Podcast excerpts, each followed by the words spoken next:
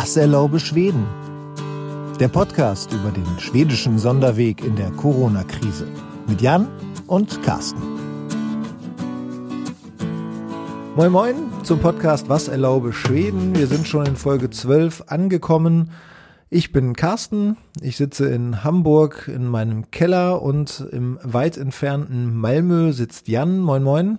Moin Moin, äh, wieder äh, äh, fast Sonnenuntergang. Diesmal sind Wolken da. Ja, wir nehmen auch ein bisschen früher auf, also deshalb, äh, die Sonne kann noch nicht so richtig untergegangen sein. Jan ist ähm, Notfallmediziner im Universitätskrankenhaus in Lund, wohnt in Malmö und ich bin Journalist und in der Folge 12, die Folge 12 ist heute eine besondere Folge, denn wir haben mal wieder einen Gast und äh, ja, auch ein, ein Gast mit einer ganz, ganz besonderen Geschichte und einer ganz, ganz besonderen Vita, mit dem wir heute sprechen wollen oder mit der wir heute sprechen wollen. Den Ort, den kann ich nicht so richtig aussprechen. Da ist auch schon ein Ö mit drin. Das überlasse ich dann gleich ähm, Marlene. Marlene ist ja pensionierte Ärztin Internistin, so hat sie gerade gesagt. Erstmal moin moin, Marlene. Moin moin. Marlene, jetzt erstmal die Frage, wie genau, woher genau kommst du jetzt eigentlich? Wo sitzt du jetzt gerade? Ich sitze jetzt in, my, in meinem kleinen Haus in Stora Björstad. Das ist, gehört zum Kreis Askersund, direkt am Nordufer des Wetternsees. Da sitze ich jetzt in meinem für, Büro. Für alle Deutschen, wo ungefähr in Schweden ist das? Genau am äh, südlichen Mittelschweden, Nordufer des Wetternsees. Den das kennen Sü wahrscheinlich viele. Okay, ähm, ich kenne ihn nicht. Das südliche Mittelschweden hört sich aber auf jeden Fall gut an. Zumindest können wir sagen, kommst du aus einer Region, die wir bislang noch gar nicht so beleuchtet haben. Deshalb ist es besonders interessant, dass wir heute sprechen. Und ähm, ja, Jan und ich werden jetzt ein paar Fragen stellen, vor allen Dingen ähm, erstmal zu deinem persönlichen Befinden. Du bist zwar Internistin, hast auch jetzt äh, noch als pensionierte äh, Ärztin noch gearbeitet in letzter Zeit, aber trotzdem würden wir gerne erstmal wissen, wie geht's dir denn jetzt gerade mit der, ja, mit der Pandemie in, in, in Schweden? Also hier auf dem Land, wo ich ja wohne, auch in unserer Kreisstadt, uns geht es gut. Wir halten, was alle gerne möchten, Abstand. Alle halten Abstand. Das führt auch nicht zur Entfremdung, sondern man hält ihm Abstand. Wir spielen weiter unseren Bridge, haben die Stühle ein bisschen mehr auseinandergerückt. Und ich arbeite ohnehin jetzt von zu Hause seit Mitte März. Und da bin ich jeden Tag zu Hause. Ich arbeite auch jeden Tag. Und äh, ich komme ohnehin nicht auch sehr Wochen, viel. Auch am Wochenende? Ja, auch am Wochenende. Auch am Wochenende. Du könntest, du könntest doch so ein ruhiges Leben haben als pensionierte Ärztin. Ja, also als Arzt ist man immer Arzt. Und wenn man helfen kann, ist es okay. Okay. Gut, also dein, dein Empfinden ist gerade eher entspannt, kann man sagen. Du würdest sagen, du, du kommst mit der Situation gut klar? Ja, äh, wir interessieren uns natürlich viel für die Dinge, die in der Welt passieren. Und äh, vor allem auch mein Mann, der intensiv ganz genau weiß, was wo gerade stattfindet und nicht stattfindet und wie man das interpretieren kann. Und äh, das ist schon, das nimmt einen schon mit, weil man, vor allem am Anfang war es so, dass man sehr, ich war eigentlich sehr hilflos. Ich dachte, das kann doch nicht sein. Hier ist keiner rundherum um mich herum krank erstmal. Mhm. Und äh, plötzlich Pandemie. Dann kamen natürlich auch bei uns hier die positiven positiv getesteten und dann kam auch äh, die Belastung auf der Intensivabteilung bei uns. In, wir sind äh, USÖ, das ist äh, Universitätsklinik in Örebro. Wir haben also eine Universitätsklinik, wir bilden noch Studenten aus und da haben wir natürlich Intensivtherapien und da war dann schon auch was los. Okay, ähm, wir kommen jetzt mal ein bisschen so dazu, beruflicher Hintergrund, wie, wie genau, was ist eigentlich dein beruflicher Hintergrund? Du hast gesagt im Vorgespräch, du hast in Deutschland als Ärztin gearbeitet und auch in Schweden. Erklär mal ein bisschen, ja, wie so dein beruflicher Werdegang ist. Ja, ich habe äh, an der Humboldt-Universität Berlin Medizin studiert, habe dann meine Facharztausbildung zum Internisten gemacht, habe dann gearbeitet bis 1990 in einem Berliner Krankenhaus. Dann äh, habe ich mich zusammen mit meinem Mann niedergelassen von 1990 und im Jahr habe dort als äh, hausärztlicher Internist gearbeitet und bin äh, dann 2001 nach Schweden ausgewandert mit meinem Mann. Wir haben hier in einer Poliklinik in Askersund in unserer Kreisstadt ja als äh, das heißt hier so Unterärzte, Unterleckere, angefangen zu arbeiten. Und äh, nach einem Jahr bin ich, habe mich dann unheimlich einarbeiten müssen, weil ich war kein Facharzt für Allgemeinmedizin. Also die kleinen Fächer müssen ja alle abgedeckt werden bei einem Facharzt für Allgemeinmedizin und habe dann äh, fleißig mir alles angeguckt, hat mir riesen Spaß gemacht und alles gemacht. Und nach einem Jahr bin ich dann Distriktsarzt geworden. Das heißt, man ist Facharzt für Allgemeinmedizin. Und dann habe ich hier gearbeitet in Schweden bis zum Jahr 2012. Dann hat leider der Kollege, der unsere Praxis in Deutschland gekauft hat, ist dann plötzlich gestorben mit 49 und die hatten keinen Hausarzt mehr. Und äh, habe ich gesagt, okay, mein Mann war dann schon Rentner, ich gehe zurück, übernehme die Praxis wieder. Wie die Praxis in Berlin zurückgekauft. Dann habe ich dort nochmal bis zum knapp 66. Lebensjahr gearbeitet, habe dann die Praxis wieder verkauft und bin zurück nach Schweden. Mhm. Und hier wohnen wir jetzt permanent und haben alles, was wir in Deutschland haben, beendet. Mhm. Und dann wollte ich eigentlich wieder anfangen hier als in einer Poliklinik. Und da hatte sich in diesen sechs Jahren, muss ich mal sagen, die Technik, die Computertechnik so entwickelt, dass ich Probleme hatte, mit einer kürzeren Arbeitszeit pro Woche reinzukommen. Dann habe ich gesagt, okay, jetzt bist du Rentner. Oh, okay. Jetzt äh, mit 66 ähm, bist du Rentner, ist ja auch äh, in Ordnung, würde ich erst mal sagen. Und trotzdem arbeitest du jetzt ja nochmal. Die Pandemie so hat dich ja beruflich nochmal noch mal wiederbelebt sozusagen. Ähm, erzähl mal bitte, was du genau jetzt in der Pandemiezeit übernimmst an Aufgaben.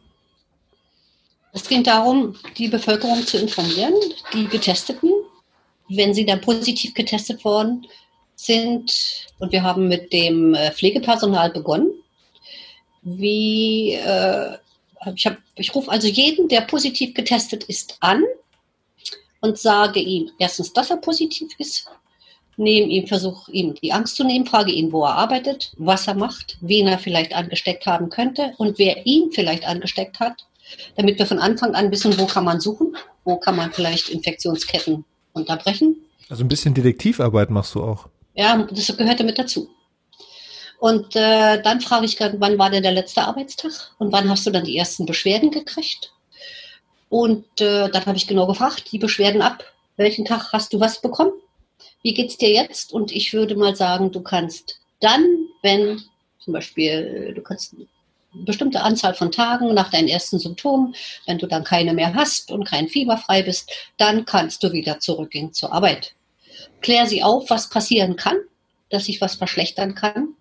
Kläre sie auf, dass sie, obwohl sie Covid-19 haben, auch rausgehen können. Sie können Wanderungen machen. Sie sollen halt nur Abstand wahren. Sie dürfen okay, nicht einkaufen. Trotz, trotz Covid-19 ist es sozusagen also du empfiehlst es ja ihnen nicht, aber du, du sagst ihnen schon, dass es ihnen frei steht, dann auch rauszugehen und frei steht. Also es ist ja hier undenkbar eigentlich in Deutschland.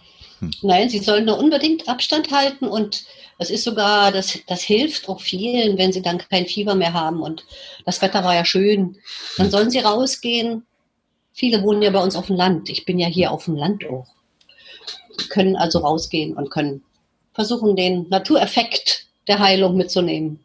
Was passiert mit den Patienten, äh, Patienten die äh, negativ testen? Äh, die, wie äh, erhalten die ihr Ergebnis? Hm. Also ganz am Anfang habe ich auch die negativ getesteten angerufen. Ich glaube, die ersten zwei Wochen. Ja. Äh, dann äh, haben diese negativ getesteten die Möglichkeit gehabt oder haben alle die Möglichkeit. Es gibt eine Telefonnummer bei uns in Schweden, 11, äh, 1177. 1177. Musste auch gerade 1177 sagen. Ja, ja, 1177. Ja. Und äh, ja, da können die alle anrufen und dann haben sie dort die Möglichkeit, dann sehen sie dort äh, dass sie sich die Antwort ihres Covid-Testes abholen können und dann sehen sie dort, äh, ob sie positiv oder negativ getestet Okay, sind. da ist das Vorher, hm? ist das eine ähnliche, also dann ist das, funktioniert das System genauso wie bei uns, dass man sozusagen über äh, äh, Mina Wortkontakte äh, sich sein Ergebnis abrufen kann. Beziehungsweise das muss, ähm, es muss, äh, bei uns muss es muss noch ein Arzt das sozusagen quittieren und das äh, reinschreiben, dann, weil die äh, keinen Zugang direkt zu dem Befundsystem der Mikrobiologie haben. Das ja, äh, das ist jetzt ein bisschen ich, sehr spezifisch, ja. Also ich muss die alle nur signieren. Ich Mhm. muss jeden dieser Befunde gesehen haben, weil manchmal Ja. gibt es da einen Fehler. Hm. Ganz selten. Äh, da die, die bekomme, ich bekomme jeden Tag dann immer alle Befunde. Hm. Auch alle negativen und die positiven. Hm. Und äh, ich muss alle signieren, alle gesehen haben. Ja. Darf ich denn fragen, darf ich Ja. denn fragen, wenn du, Entschuldigung, Jan, ähm, wenn du, wir, hatten hier über eine geänderte Teststrategie auch gesprochen, vielleicht Jan, wolltest du dieselbe Frage stellen. Hast du denn gemerkt, dass jetzt mehr Tests zu dir kommen, weil mehr Leute getestet werden und du mehr Menschen, also mehr, mehr Tests signieren musst? Ja, Tatsächlich? Ja. ja, ist so. Ja. Ja, Wie, ja, denn, viel mehr, viel mehr Tests. Ähm, jetzt sind wir inzwischen drei Ärzte geworden. Ja. Und äh, wir haben alle immer die gleiche Anzahl von Testen bekommen wir und da versteckt sich dann manchmal jetzt ein ganz selten, ganz selten ein positiver. Wir haben Ja. jetzt also, ich würde sagen, wir haben mindestens ja, dreimal so viele Teste. Ja. Wie ist denn so die, wie ist denn so die, die typische Reaktion, wenn du Leuten mitteilst, dass sie äh, positiv getestet sind? Also im Moment ist es ja so, dass schon seit, seitdem wir dieses 11, äh, 1177 haben, Mhm. ist es ja so, dass äh, die viele ja schon vorher wissen. Die gehen rein, die sind ja okay. neugierig und sagen, ach ja, das habe ich mir schon gedacht, Marlene, dass ich jetzt positiv bin, das war ja auch nicht anders zu erwarten. Hm. Aber äh, es gibt einige wenige, die sind verängstigt, Mhm. äh, weil man hat ja alle Altersgruppen Mhm. und äh, äh, aber die meisten sind so dankbar. Hm. Erzähl mal, Marlene, was darf ich denn alles machen? Darf ich denn rausgehen? Und was Hm. mache ich dann mit meinen Kindern, wenn meine Kinder Hm. Husten, Schnupfen kriegen? Und so Dinge erzähle ich ihnen alles, wie sie sich dazu verhalten haben. Die Hm. sind sehr dankbar. Hm. Sehr dankbar. Das ist ja eigentlich ähm, eine sehr befriedigende Arbeit möglicherweise, oder? Wenn du, wenn du so Leuten helfen kannst, oder wie würdest du das einschätzen? Ja. Äh, ja, klar, ist sehr befriedigend. Äh, ja, man muss halt nur aufpassen bei der Arbeit, dass die Leute, wenn sie älter werden, haben sie mehr Diagnosen. Da muss man gucken. Mein Lieber, du hast einen Diabetes, hast du schon mal deinen Zucker kontrolliert? Nicht, dass der jetzt entgleist. Ach Gott, das werde ich machen. Und so, also man muss das alles ein bisschen im Auge haben und das geht sehr gut. Und habt ihr da so eine Gesundheit, also ich weiß gar nicht, wie das in Deutschland wäre. Du, du hast gesagt, du arbeitest von zu Hause aus. Du hast Zugriff auf das, auf die Gesundheitsakte sozusagen, die digitale Gesundheitsakte der Patienten und kannst das dort alles einsehen, ja? Ja, ich habe von, äh, von, von meiner Klinik, von der Infektionsklinik hier bei uns, ähm, der Uniklinik, einen Rechner bekommen. Die haben mir das alles eingestellt. Ich habe Zugang zu allen Akten, Medizin, die die kriegen, alle Beurteilungen, alle Einschätzungen, alle Krankenhausberichte. Ich kann also den Patienten, so wie ich es früher hier ja hier jahrelang bei der Arbeit hatte, einsehen und kann also das auch dann beurteilen. Ja, ich habe alles. Ich habe hier ein, Handy und ich habe hier ein Speechmic, kann auch diktieren. Geht wunderbar, weil das geht schneller für mich. Ich muss sagen, ich habe mit 50 die schwedische Sprache gelernt. Ich kann vielleicht reden, aber schreiben manchmal ist ja mal peinlich. Das machen dann andere am Ende. Ja, wir haben hier Arztsekretärin, alle für alles. Das finde ich auch sehr gut. Wie bist du denn dazu gekommen, dass du, hast du dich da selber engagiert, dass du äh, nochmal äh, aktiv werden willst oder äh, ist man auf dich zugekommen von der Infektionsklinik? Ich habe einen Artikel in einer Zeitschrift gesehen, oder Zeitung gesehen, Tageszeitung hier bei uns, Nerkes Allerhanda heißt die. Mhm. Äh, Das ist hier unsere große Regionalzeitung. Und äh, da war ein Artikel drin von dem Klinikchef in Örebro von der Uniklinik. Und den kannte ich, weil ich habe da mal auch gearbeitet. Und dachte ich, no Mann, den wirst du jetzt mal anrufen. Und dann bin ich in seinem Sekretariat gelandet, sag mal, braucht ihr Hilfe? Äh, ja, wir verbinden dich mal zur Infektionsklinik. Da hatte ich Mhm. dann den Chef dran. Ja, Marlene, wir könnten dich brauchen. Und am, am nächsten Tag haben sie mich angerufen, haben gesagt, konntest du vorbeikommen? Bin ich hingefahren. Und dann äh, hat die Kollegin gesagt, pass mal auf, wir hatten jetzt hier mal was für dich. Da äh, fangen wir erstmal mit den negativ getesteten an. Kannst dir Bescheid sagen, dass sie negativ sind, weil da ging das noch nicht mit 11, 1177. Hm. Und äh, keine 14 Tage später habe ich dann die positiven alle übernommen. Mhm. Ja, du, so unkompliziert. Und du hast eben gesagt, es ist nur noch selten jemand dabei, der positiv getestet ist. Ist das ein Spezifika, also, für, also spezifisch für deine Region, dass dort ähm, sehr wenig Leute positiv sind? Oder würdest du, würdest du so weit gehen zu sagen, das geht auch über deine Region hinaus, dass es immer weniger werden? Ich kann natürlich nur, nur beurteilen, was in meinem Öreprolen los ist, aber wir gucken ja jeden Abend hier die Nachrichten und mein Mann guckt sich die ganzen Textprogramme an im Internet und die ganzen äh, Kurven und Verläufe. Auch Schweden hat ja ständig jeden Tag weniger Patienten, die hm. get positiv getestet sind. Man Wir kann sagen, ich kann, ich kann dazu, ja. ich habe mir vorhin noch die, äh, also äh, heute war ja wieder mal ein großer Tag, kann man sagen, also quasi ähm, kann ich noch ein bisschen da hinzufügen. Heute äh, im schwedischen Radio hat heute sozusagen der große intellektuelle Gegenspieler von Anders Tegnell ähm, seinen mhm. Beitrag im schwedischen Radio äh, gegeben und wo er so er also seine Sicht auf die Dinge gibt äh, und wie er äh, also welche Meinung er dazu hat.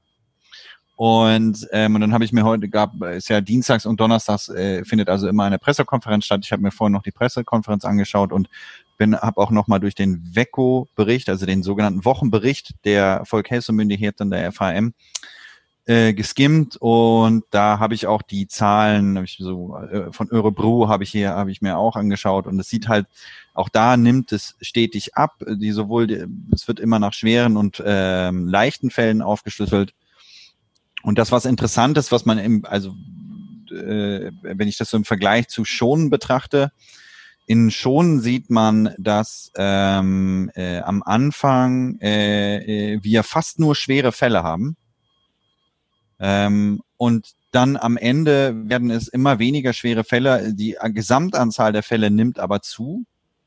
Ja, ähm, bis zu einem gewissen Punkt. Jetzt hat, ist das wieder abgefallen. Und da sieht man halt, und das, diesen Effekt, den man da sieht, würde ich jetzt so interpretieren, dass man, dass wir am Anfang sehen wir nur schwere Fälle, weil wir nur wirklich die testen, die wir aufnehmen ähm, ins Krankenhaus. Und jetzt, jetzt so ab Woche, boah, sieht man das, 18, 19, da steigt stetig die Anzahl der Patienten, die ähm, äh, positiv testen, aber die ähm, lindrige Verläufe haben, ja, also leichte Verläufe haben. Und in Örebro sieht man das, dass das so ähm, relativ parallel verläuft. Da ist ab Woche 15 sieht man, da steigt sowohl die Anzahl der Gesamtfälle und es ist ungefähr Hälfte Hälfte mit schweren äh, Verteilungen, schweren, schweren zu leichten Fällen und dann nimmt das aber beides sozusagen parallel ab. Und Gesamtschweden kann man jetzt, kann man sagen, es wird im Moment wird weniger getestet, also die Gesamtanzahl der Teste ist gesunken um 15 Prozent, ähm, aber sozusagen, aber auch parallel zum Infektionsgeschehen. Ja, also heute ist der äh, wurde nochmal ausdrücklich darauf hingewiesen, dass ähm, es immer noch ein stetig und relativ schnell abfallendes Infektionsgeschehen in Schweden gibt.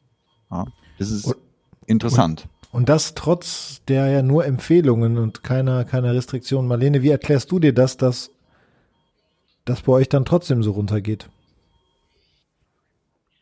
Äh, also erstmal, es gab am Wochenende erstmal drei kleine Hotspots. Oder in den letzten drei Wochen. Das war einmal Mitsommer, die Leute haben gefeiert. Mhm. Dann war jetzt die Westküste, Smögen.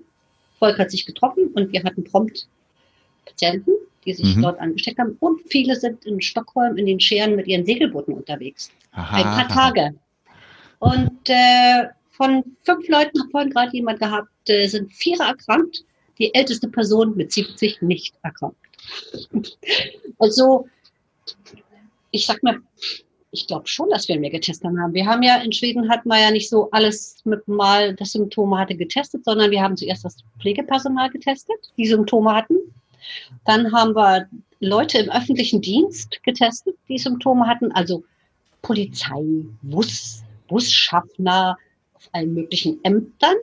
Und seit Anfang Juli, seit Woche 28, zweite Woche im Juli, testen wir alle, die Symptome haben und die kommen wollen. Die melden sich übers Internet an. Aber ich finde, dass wir mehr Testungen haben, zumindest in unserem Land. Aber die Zahl derer, die wir anrufen pro Tag, ganz einfach, wir drei Ärzte, nimmt ab.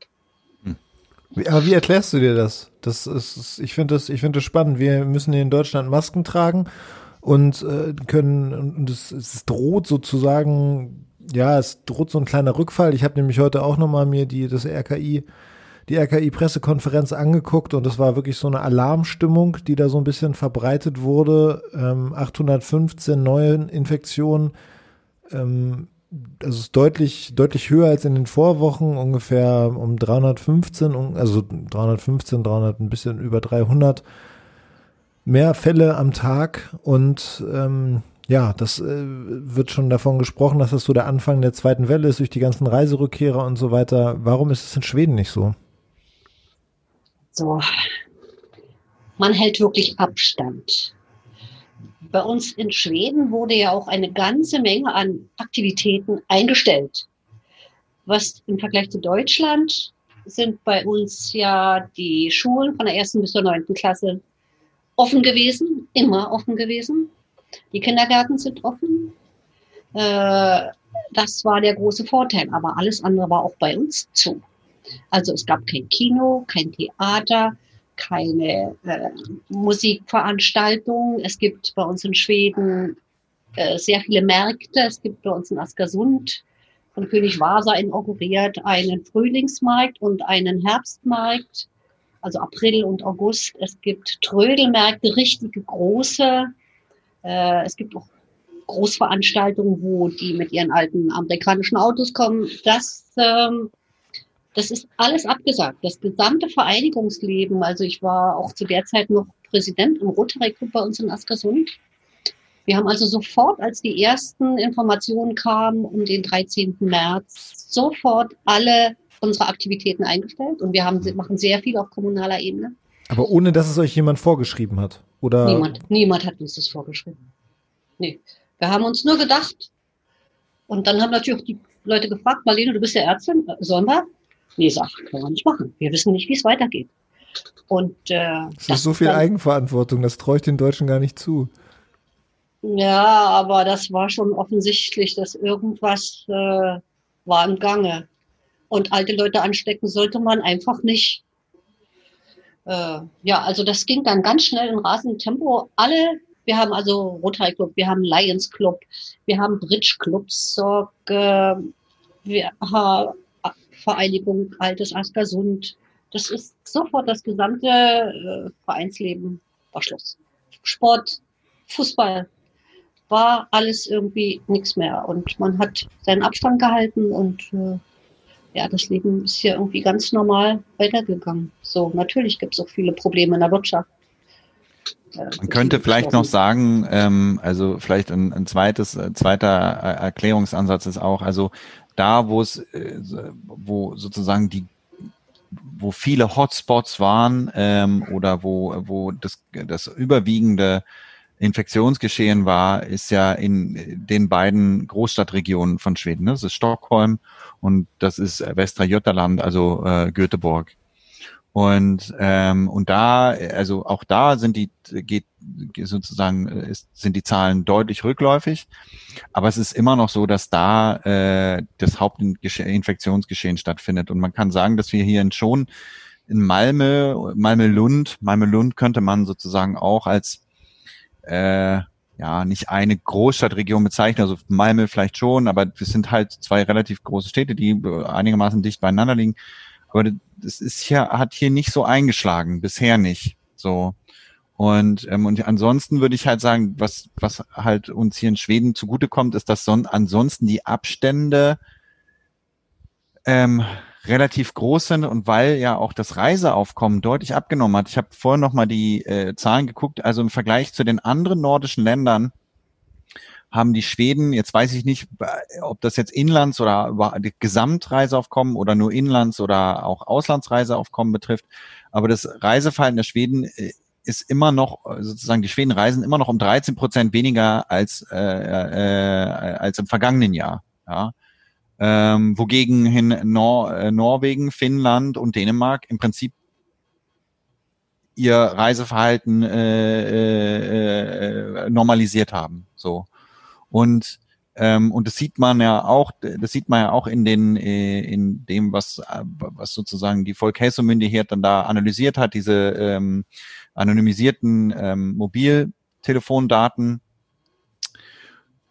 die zeigen, dass äh, die Leute unter einem, unter einem relativ langen Zeitraum ähm, ihr, ihr Reiseverhalten geändert haben. Ja, und das und jetzt sieht man halt, dass das hier und da sieht man, dass das, äh, dass das äh, sich geändert hat, ähm, aber scheint immer noch anzuhalten. Und ähm, und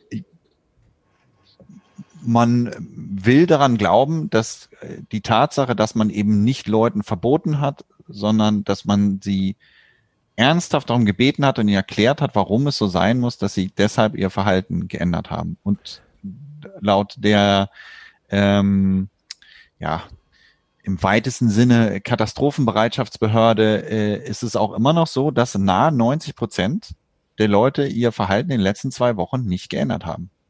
Aber Marlene, du bist ja Deutsche, du kommst ja aus Deutschland, du musstest dich ja erst an Schweden gewöhnen. Ähm, bist du schon sozusagen da so angekommen, dass das für dich total normal war, das so zu machen? Weil Peter, mit dem wir vorher gesprochen haben, der in der Wirtschaft tätig ist, nicht als Arzt, der hat gesagt, so leicht ist das gar nicht, zum Schweden zu werden und das alles so äh, zu akzeptieren. Ähm, war das für dich alles total normal zu sagen, so, wir, wir lassen das jetzt hier, wir halten Abstand, wir ähm, fahren das hier jetzt alles runter, ohne dass uns das jemand sagt, ohne diese Restriktionen wie in Deutschland? Ähm, also wenn man nach Schweden auswandert, muss man, glaube ich, äh, schon sicherlich ein bisschen die Natur lieben. Und wenn man die Natur liebt, ist man vermutlich auch öfter mal in der Natur oder viel in der Natur oder wandert. Äh, man kann natürlich äh, Schweden erobern, wie gesagt, knapp 2000 Kilometer lang. Aber wir hatten die Information, vor ungefähr fing das an, so vor zehn Wochen, dass wir sollten also nicht weiter als zwei Stunden mit dem Auto irgendwo hinfahren und dann noch wieder zurückkommen, dass wir also uns nicht allzu sehr verbreiten. Äh, für uns war ein bisschen problematisch, dass ähm, ich habe ja Kinder, erwachsene Kinder in Berlin. Da waren wir so mal relativ regelmäßig. Das ging ja auch von heute auf morgen nicht mehr. Und auch umgekehrt. Und äh, ich glaube, man muss sich da nur drauf einstellen. Es ging ja letztendlich, haben wir alle Verständnis dafür. Es ging darum, mein Mann ist über 70, ich bin fast 70. Wir können euch ja nicht, an, nicht anstecken. Wir möchten euch nicht anstecken. Und äh, es gab eigentlich nie da so besonderes Problem. Nee, ich Find finde, ich. Sind die Schweden deshalb vielleicht auch, also hier, hier in Deutschland ähm, sind ja so Verschwörungstheoretiker losge, stiefelt, äh, viel schlimmer als vorher. Es war irgendwie eine angeheizte, angeheizte Stimmung und wenn man in die eigene Facebook-Timeline guckt, dann kriegt man auch mit, dass ja viele Leute sich, also so, ich sag mal, in, in so in leichter Angriffsstimmung sich befinden, aufgrund dieser Corona-Maßnahmen, die in Deutschland mittlerweile ja auch gar nicht mehr so einschneidend sind, außer die Maskenpflicht vielleicht. Ähm, ist das dadurch, dass diese Restriktionen in Schweden nicht so nicht so heftig waren, ist vielleicht, hat die psychische Gesundheit weniger gelitten? Du als Allgemeinmedizinerin kannst es ja vielleicht auch so ein bisschen einschätzen. Also, dass das, dass, dass das die Leute besser verknust haben, sozusagen? Also, auch bei uns gibt es genügend Probleme in diesen Altenheimen, auch wenn, äh, wenn Leute krank werden, wenn Angehörige ihre, ja, ihre Verwandten, ihre Eltern wenn die nicht dabei sein können, wenn es denen schlechter geht oder selbst wenn sie sterben. Das ist für die Leute hier in Schweden auch sehr schwer zu verkraften und äh, viele alten Leute, ich sehe das, kann das nur sehen, wenn ich hier Nachrichten gucke, die eben auf ihren Balkon sitzen und sich mit ihren Kindern unterhalten, weit entfernt. Das ist schon nicht so gut für die zu verkraften gewesen. Auch die Leute leiden hier darunter. Es, es gab viele Probleme, die Zahl von, äh, ja, was da hinzukam, war dann Arbeitslosigkeit, weil die, weil die Probleme in der Wirtschaft sind. Dann sitzen die Männer und die Frauen zu Hause und dann gibt es Probleme. Und das, äh, dann gibt es eine Menge Probleme wie überall. Also die hatten wir auch und nicht alle liegen jeden Tag auf dem Tisch. Aber du sagst, du bist da gut durchgekommen. Für dich hat sich nicht so viel verändert. Naja, ich Liegt das daran, dass du pensioniert warst schon oder und Also als, als das losging, habe ich gearbeitet. Ich habe bis zwölf Stunden am Tag vorm Rechner gesessen oh. und habe die dann die Patienten angerufen. Waren ja so viele am Anfang. Und, äh, das jeden Tag. Ich glaube, dann war das so nach acht Wochen, dann sagt meine Kollegin in Örebro, Mensch, Marlene, mach doch mal drei Tage frei. Und das habe ich dann gemacht und dann äh, haben die zu mir gesagt, Mensch, Martin, du hast ja unheimlich viel zu tun äh, wir müssen uns was überlegen. Und dann kam die Sache mit dem Interview mit äh, unserem äh, SWT 1, also unserem schwedischen Fernsehprogramm. Die dann wollten mal wissen, wie das so ist. Wie sind die denn auf dich gekommen? Das ja, ja, das war der Anlass.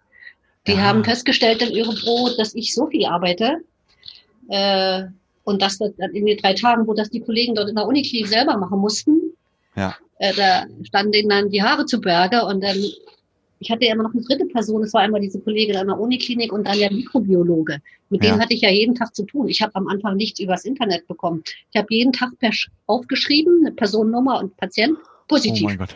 Oh und das war dann so, und da bin ich dann so, und dann haben die gesagt, nicht mal der, der Mikrobiologe hat gesagt, erzähl doch mal, was du da machst. So, und deshalb war das. Und das kam dann Pfingsten. Hm? Und was haben die Kollegen mit dir gemacht?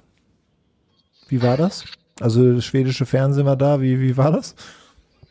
Ja, also da kommt da ein Mann mit einer Kamera und der stellt das alles auf und sagt, Marlene, beweg dich jetzt einfach und jetzt frage ich dich mal was. Äh, zeig mir doch mal, das, ihr habt das Video ja gesehen, sich vielleicht. Ja, äh, ganz, ganz natürlich bleiben. Auch, auch. Nee, gar nicht. Darüber haben sie gar nicht geredet. Ich war noch nie in meinem Leben im Fernsehen. Also, das ist ja, glaube ich, auch, auch in Schweden ein bisschen anders, dass man, das ist dieses, vielleicht so ein bisschen mehr gemeinsame, bisschen mehr, was soll es sein? Wir sind klein, wir haben nur eine Million Einwohner. Das ist alles hier etwas weniger Action, weniger aufregend und ja. Etwas familiärer. Ja, ja. ja. Ja. Be besorgt dich denn aber die Pandemie jetzt? Also du sagst, du kommst, du kommst gut damit klar, aber du hast natürlich viel Kontakt mit, mit vielen Menschen, die dann positiv sind, auch die negativ sind, aber be besorgt dich die, die Situation? Also ich meine, ich habe ja auch als Student habe ich meine erste Grippeepidemie erlebt. Das war 72, 72 oder 73, 1972, 73. Mhm. Dann habe ich als, äh, als Arzt ja immer mal ein paar Patienten gehabt mit einer Influenza, also mit einer richtigen Virusgrippe. Hm. Aber äh, und wenn ich mir jetzt die Zahlen angucke, ist es nicht so exorbitant schlimmer. Äh, nö, nö, es beunruhigt mich nicht. Nö, es beunruhigt mich nicht. Ich finde nur, dass äh, man hätte irgendwie in den Altenheimen muss man sich überlegen, wie man in so einem Notfall wie das jetzt, also in so einer Situation wie das jetzt, hätte auch Influenza sein können, hätte auch äh, ein anderer Virus sein können, äh, wie man da versucht, wirklich, sagen wir mal, die Hygiene mal durchzuhalten, durchzu, durchzuhalten und ordentlich Material zu haben, hm. dass dann alle sich auch schützen können. Das kann ja, das ist wichtig da. Ich denke, da wird man noch was tun jetzt bei uns. Wie groß ist dann dein Vertrauen in ja, diese Volksgesundheitsbehörde und Anders Teniel? Also da, der ist ja zeitweise hier in Deutschland sehr umstritten gewesen und wenn er dann mal gesagt hat, ja, bei den Altenheimen hätten wir ein bisschen was anders machen können oder wir hätten uns da anders aufstellen müssen, dann äh, wurde das hier in Deutschland gleich äh, eingeordnet als er gesteht Fehler ein. Und wenn man sich dann das Interview genau durchgelesen hat, dann war das alles schon wieder viel differenzierter. Wie würdest du, wie groß ist dein Vertrauen erstmal in, in diese Organisation und in den Herrn? Also mein Vertrauen grundsätzlich ist groß zu Herrn Van der Sticknell. Äh, ich finde, der hat eine, wie das hier so in Schweden ist, man kommt nicht so mit den Argumenten, die nicht ganz glasklar sind, knallt man die nicht so auf den Tisch, sondern man sieht das Problem von allen Ecken und Enden. Hier könnte man was machen und hier äh, sind wir gut und äh, hier müssen wir unbedingt was tun. Aber ich denke, sagt er so, wir brauchen zum Beispiel jetzt keine Maskenpflicht. Es hätte auch Nachteile und äh, ich traue ihm sehr, muss ich sagen. Ja, dann dazu noch anfangen. Also ich habe ja heute äh, auf dem Weg nach Hause saß ich im Zug und habe mir noch ähm, äh, ist er interview ist Anders Tingner interviewt worden äh, quasi als Re-Reaktion auf ähm, äh, diesen Beitrag im schwedischen Radio von, ähm, äh, ich nenne jetzt einfach den Namen Björn Olsen, auch ein Infektionsmediziner hier in Schweden, der also ähm, äh, der mit der Strategie nicht zufrieden ist, der, so wie ich das verstehe, gerne gesehen hätte, dass man das so handhabt wie in Deutschland. Und ähm, und was da wie das kommt, wie, wie, da, wie das erstmal von dem von einem der Wissenschaft, von einem der Wissenschaftsredakteurinnen kommentiert wurde, war auch ähnlich, wie ich das vielleicht auch schon mal gesagt habe. Also da argumentieren zwei Personen aus unterschiedlichen Blickwinkeln. Der eine ist hat halt nicht nur den, also hat unter anderem einen Pandemie-Bekämpfungsauftrag, aber auch hat seine Institution den Auftrag, sich um auch die anderen Probleme der Volksgesundheit zu kümmern und damit halt auch abzuwägen, welche äh, Maßnahmen ähm, den größten Effekt haben und das und da, das sagt äh, Anderstin äh, ein ums andere Mal, das wissen wir eigentlich noch gar nicht so richtig. Das werden wir erst sehen in zwei Jahren, wenn ähm, wir das sozusagen die Pandemie durchgelaufen ist und wir das dann vergleichen können. Im Moment sehen wir, dass an einigen Stellen, wo man Lockdown gemacht hat, hat man die, ähm, hat man das Infektionsgeschehen maximal beruhigen können und an anderen Stellen hat man Lockdown gemacht, da hat fast nichts geholfen. Ja. Und, ähm, und ähnliche Situationen, also ähnliche Situationen gab es in Schweden auch. Und deswegen ist er da, das, was ich, was ich dann sozusagen sympathisch finde, ist, dass er da sehr zurückhaltend ist ähm, und vorsichtig ist. Und was er zur Maskenpflicht gesagt hat, hat er gesagt, na ja, also die Evidenz ist immer noch relativ dünn, was den tatsächlichen Schutz einer Maske angeht. Und er ist heute mit der Frage konfrontiert worden, ja, in Deutschland würde man das ja so machen. Und da war sein Argument, na ja, in Deutschland kommt man auch aus einer Lockdown-Situation, in der man den Menschen wieder Vertrauen in sozusagen ihr ihren Umgang miteinander, ihr Leben geben will. Und deswegen kann, äh, kann es, kann es, äh, kann eine Maßnahme sein, eine Maske zu tragen in Situationen, in der man so nicht soziale Distanz betreiben kann. Und, aber er meinte, in der aktuellen Phase, in der Schweden sich gerade befindet, nämlich kräf kräftig sinkende Zahlen, äh, da ist es im Moment nicht notwendig. Vor allen Dingen nicht, wenn wir nicht genau wissen, ob es wirklich den Effekt hat, dem Effekt hat, den wir uns versprechen. Und ähm, den Teil finde ich äh, ein ums andere Mal äh, auch sympathisch, dass er sehr unaufgeregt da agiert. Und was die großen, also die hohen Todesziffern in den Altenheimen angeht, muss man auch noch einmal mehr sagen. Also das ist meine persönliche Meinung, ähm, dass das lag nicht nur, also das lag nicht alleine in Verantwortung der Volk Helso-Myndigheten, sondern die haben eine, die haben also eine Strategie äh, vorgeschlagen. Aber diejenigen, die die Strategie umsetzen müssen, die sitzen auf regionaler Ebene. Und zum Beispiel war das bei den Testen so. Äh, sie haben die Vollcase-Myndigkeit hat gesagt, wir müssen testen, testen, testen. Ich vereinfache das jetzt. Und haben aber schnell das Feedback gekriegt, zum Beispiel von der Region Stockholm. Und ich, äh, ich bin mir auch ziemlich sicher von der Region Skåne. Das können wir nicht leisten. Also zumindest jetzt noch nicht. Deswegen, und deswegen hat man sich dann in diesem Zusammenspiel darauf geeinigt, okay, wir, wir testen nur wirklich die, die wir testen müssen und, ver, verlegen uns darauf, dass ähm, wir unser Krankenwesen schützen. Ja, und ähm, betreiben jetzt erstmal kein Lockdown beziehungsweise eine extensive ähm, Spür, ja, Spürstrategie, weil dafür haben wir im Moment die Ressourcen nicht. Und, und das kommt manchmal nicht richtig raus, dass ähm, äh, da mehr Akteure äh, am, am Werk sind als nur Anders Tignell oder die Volksheldsumyndigheiten. Wie würdest du denn, Marlene, wie würdest du es denn sehen? War, war nach deiner Einschätzung diese Strategie von Schweden richtig? Bitte nochmal.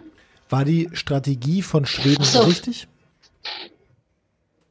Ich halte sie für richtig. Wenn ich hier erlebe, wie hier in unserer Kommune wie äh, die Leute argumentieren, wie sie sich verhalten, dass sie sich dran halten, dass sie sich nicht äh, gepresst, erpresst fühlen.